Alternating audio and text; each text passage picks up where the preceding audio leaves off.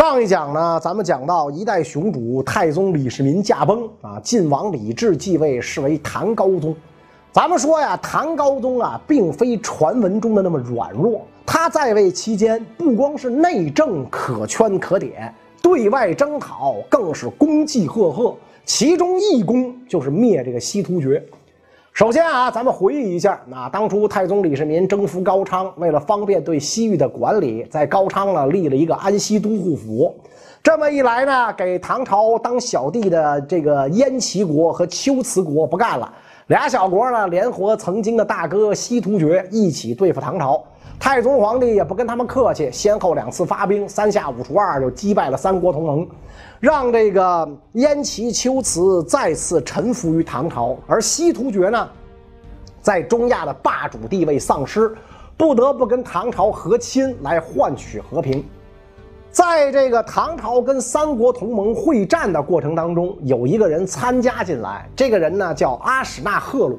你听这名字呢？就能听得出来，带着一股肉膻味儿啊！确实，他不是汉人。阿史那贺鲁是突厥人，祖上非常有名，西突厥汗国的建立者，十点密可汗。可以说，这阿史那贺鲁啊，是根正苗红的西突厥皇室后人。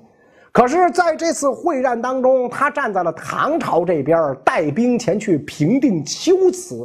为啥呢？原来这个西突厥不仅对外战事不断，内部也是频繁内讧。当时身为叶护的阿史那贺鲁牵扯其中，无法脱身。叶护是突厥的官名，地位仅次于可汗，相当于中原的宰相。所以阿史那贺鲁只好归附唐朝，寻求太宗李世民的庇护。李世民一看，哇，太棒了，西突厥宰相来归，所以对他非常厚待。不久之后。唐朝发兵龟兹，命阿史那贺鲁为行军总管。阿史那贺鲁不负重任，降服了这个龟兹。唐太宗把他提拔为左骁卫将军、瑶池都督，将他的部众呢安顿在了亭州的莫贺城。阿史那贺鲁本来就是西突厥贵胄啊，在这个西域呢有一定的影响力。然后呢，打着大唐瑶池都督的旗号招揽附庸，势力很快就强大。只不过呢，因为忌惮唐太宗的威名，一直呢没起事。现如今太宗皇帝驾崩啊，上了个公认的软柿子高宗，这一下贺鲁按耐不住自己的野心，就有了袭取西庭二州的念头。西州呢就是新疆吐鲁番，庭州呢就是新疆的吉木萨尔。很快这件事儿被庭州刺史探知，赶紧上报朝廷。高宗皇帝赶紧遣使去见贺鲁啊，来好好聊聊啊。贺鲁一看自己的计划败露，打马虎眼儿，我没想搞事儿啊。这样吧，为了证明自己对二州没想法，我跟我的兄弟们不在这儿待着了，我们往西边转悠转悠，得了吧？是吧。使者一听，觉得没有啥问题，那可以就回去了。结果使者前脚刚走，贺鲁后脚就带兵西走，击败了西突厥的可汗。随后，贺鲁自号沙波罗可汗，统摄西突厥十姓部众。西突厥呢，当时有十个部落，视为十姓，又分左右乡，各为五部，就有了十姓支持啊啊！这个有了这十姓支持啊，贺鲁有了底儿了，转过身来引兵进攻亭州。燕齐以西诸多小国一看，我曾经的大哥又回来了，于是呢，跟唐王朝的往来再次中断。高宗李治勃然大怒：“I will give you some color to see see 啊！我一定得给你点颜色瞧瞧啊！不打的你叫娘，我誓不罢休。”随后，唐军三次发兵西征。第一次呢，永徽二年啊，当时唐军在安西都护府已经有驻军了，但是呢，由于这个补给困难啊，常驻兵力只有几千人。碰到一般性的战士啊，还能够应对。如今碰到的是统摄西突厥十姓部众的贺鲁，所以这个李治决定啊，以左武侯大将军梁建方为主将，拨调府兵三万，再加上助战的回纥骑兵一共五万人，这个阵容啊还是相当大的。此时马上就要进入冬天了，劳师远征肯定会困难重重，所以李治呢把大臣们叫到一块堆儿开会。商议作战计划。亭州刺史说：“如今马上入冬，西突厥一定以为我军不会前来，所以我们呢应该趁此机会一举歼灭他们。如果迁延到春天，恐怕会有变数。况且我国发兵是为了诛灭赫鲁，其他各部呢肯定是愿意自保。如果现在不打，他们将会跟赫鲁联手。除祸要除根儿，不可先砍掉枝叶。所以建议先宽恕处越等小部族，然后调发处越等部之兵，带足一个月粮草，急速进军攻打贺鲁。我大军凭落水而上，为之救援响应。处越等部之兵借唐军为羽翼，使胡骑在前，唐兵断后。贺鲁绝无处可逃啊！说简单点儿，以最小代价赢得最大胜利啊！这也是唐朝经略西域最重要的一条准则。唐高宗非常同意，就吩咐廷州刺史帮助主将梁建方策划指挥。但是啊，理想很丰满，现实很骨感。赫鲁的号召力完全出乎高宗预料。你想分化人家西突厥？孤立这个赫鲁的势力，结果像处越首领根本不搭理你，直接带兵依附赫鲁，据守崂山。主将梁建方没辙了，只好先攻崂山，击溃处越军队，并且呢追行五百里，斩杀五千人，俘虏渠帅十人。但是这只是剪除了贺鲁的重要羽翼，没动他的筋骨。那要知道，贺鲁的政治笼络能力很强。西突厥十部啊，每一部都有上万骑兵。如果待其整合完毕，对唐朝来讲仍是一个大敌。所以，永徽六年夏天，高宗以右屯卫大将军程之节，就是《隋唐演义》说的程咬金为主将，第二次讨伐阿史那贺鲁。几个月之后，程之节到达鹰梭川，就是今天新疆开都河上游啊，在这儿呢遇到了西突厥两万强兵。程之节命令前军总管苏定方率五百骑持营冲击，西突厥大败。苏定方啊，本名叫苏烈，定方是他的字。少年时便以骁勇善战及气魄惊人而闻名，随父征讨叛贼，安定乡里。隋朝大业末年，投奔窦建德、刘黑塔领导的河北义军，屡立战功，直到唐太宗在位的时候，才开始为唐朝效力。随李靖北伐东突厥，立下汗马之功。如今鹰梭川之战，苏定方率五百精骑，便可翻山越岭，驰捣贼营，追击溃军二十里，斩杀一千五百多人。可想呢，他的过人之处。没成想，苏定方此次立下的赫赫战功，招来了别人的妒忌。谁呢？军中副总管王文度不服气儿，合着功劳都让你一人占了，那怎么行呢？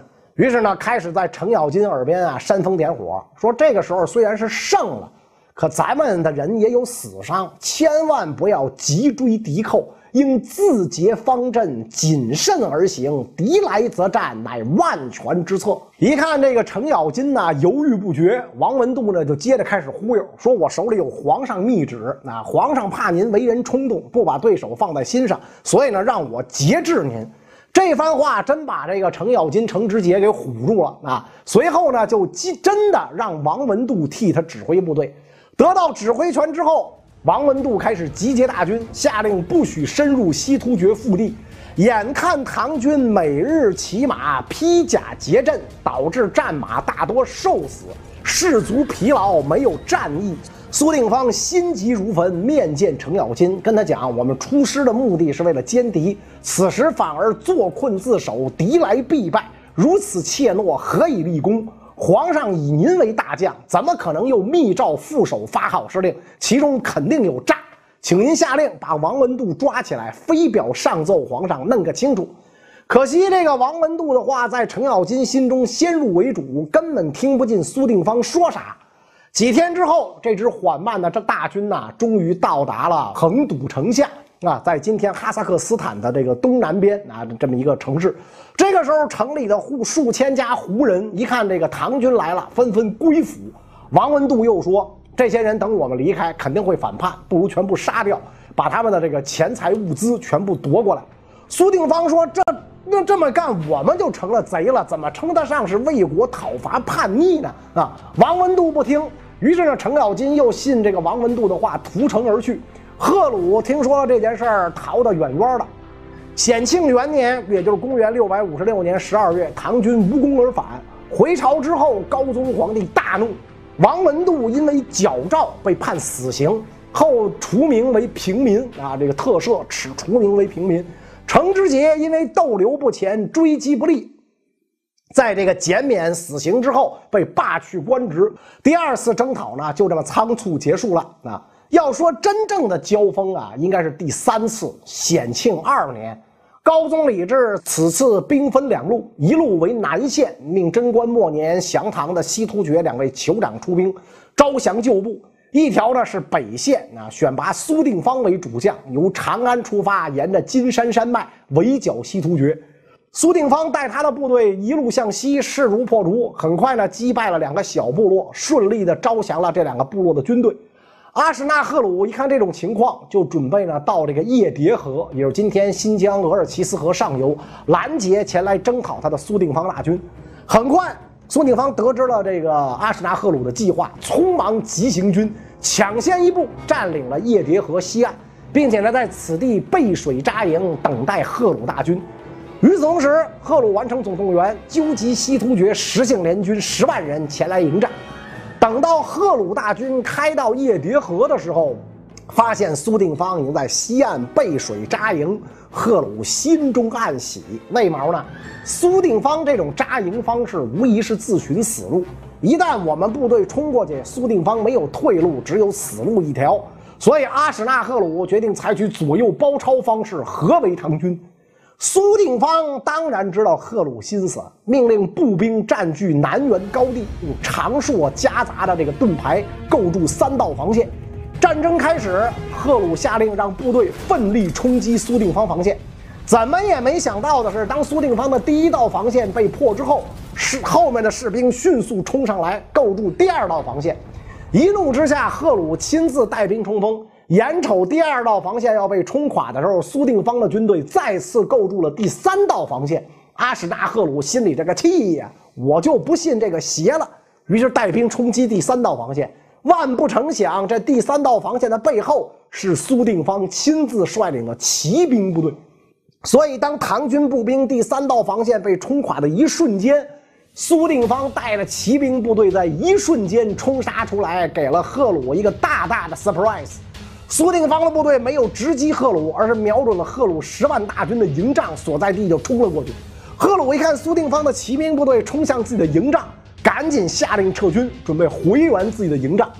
可是骑兵部队冲起来，你哪阻挡得住啊？一时之间，赫鲁的营帐被苏定方的骑兵部队全部冲垮，赫鲁只好带着残余部队匆匆忙忙向后撤军。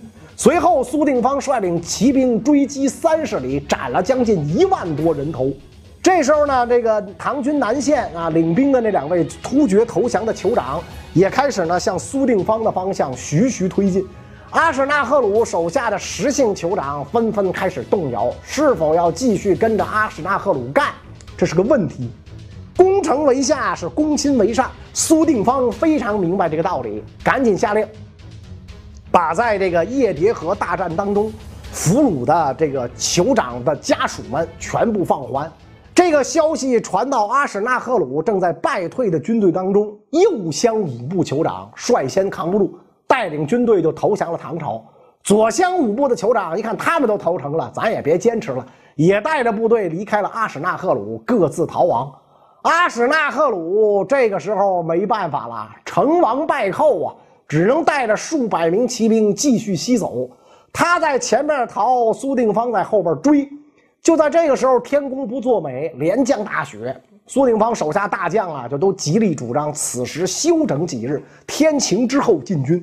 苏定方说：“不，现在雪密风冷，贺鲁一定估计我军不能前进，我军可以掩击其不备。若缓几天，他就逃远了。现在追，可以事半功倍，方为上策。”于是昼夜兼程，一路就追到了阿史那赫鲁牙帐所在地双河，在这儿南北线大军合兵一处，啊，重新鼓舞士气。此时离赫鲁驻地已然不远，苏定方下令从双河绕后，啊，迅速逼近阿史那赫鲁的驻地。几天之后，成功抵达。而这个时候，阿史那赫鲁在干啥呢？美滋滋地享受着狩猎生活。正如苏定方所料。赫鲁觉得此时大雪纷飞，天气寒冷，唐军必不敢深入，便放下心来准备过冬。直到苏定方下令擂鼓作战，阿史那赫鲁才慌忙整军备战。结果是可想而知，临时整军备战的西突厥根本就不是唐军对手。唐军将士个个奋勇，人人争先，每一个穿盔戴甲的战士都杀红了眼，见到突厥士兵挥刀就砍，大败西突厥部队。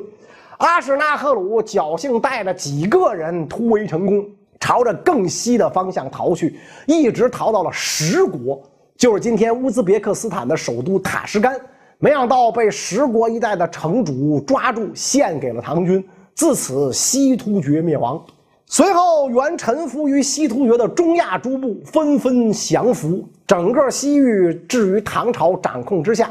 苏定方命令诸部各自回到原来居住的地方，开通道路，设置游驿，掩埋尸骨，慰问百姓，划定部落地界，恢复畜牧业生产。凡是被沙布罗可汗掠夺的财物、牲畜，全部归还原主。石姓部落像原来一样相安无事。这么一来，安西都护府升格为大都护府。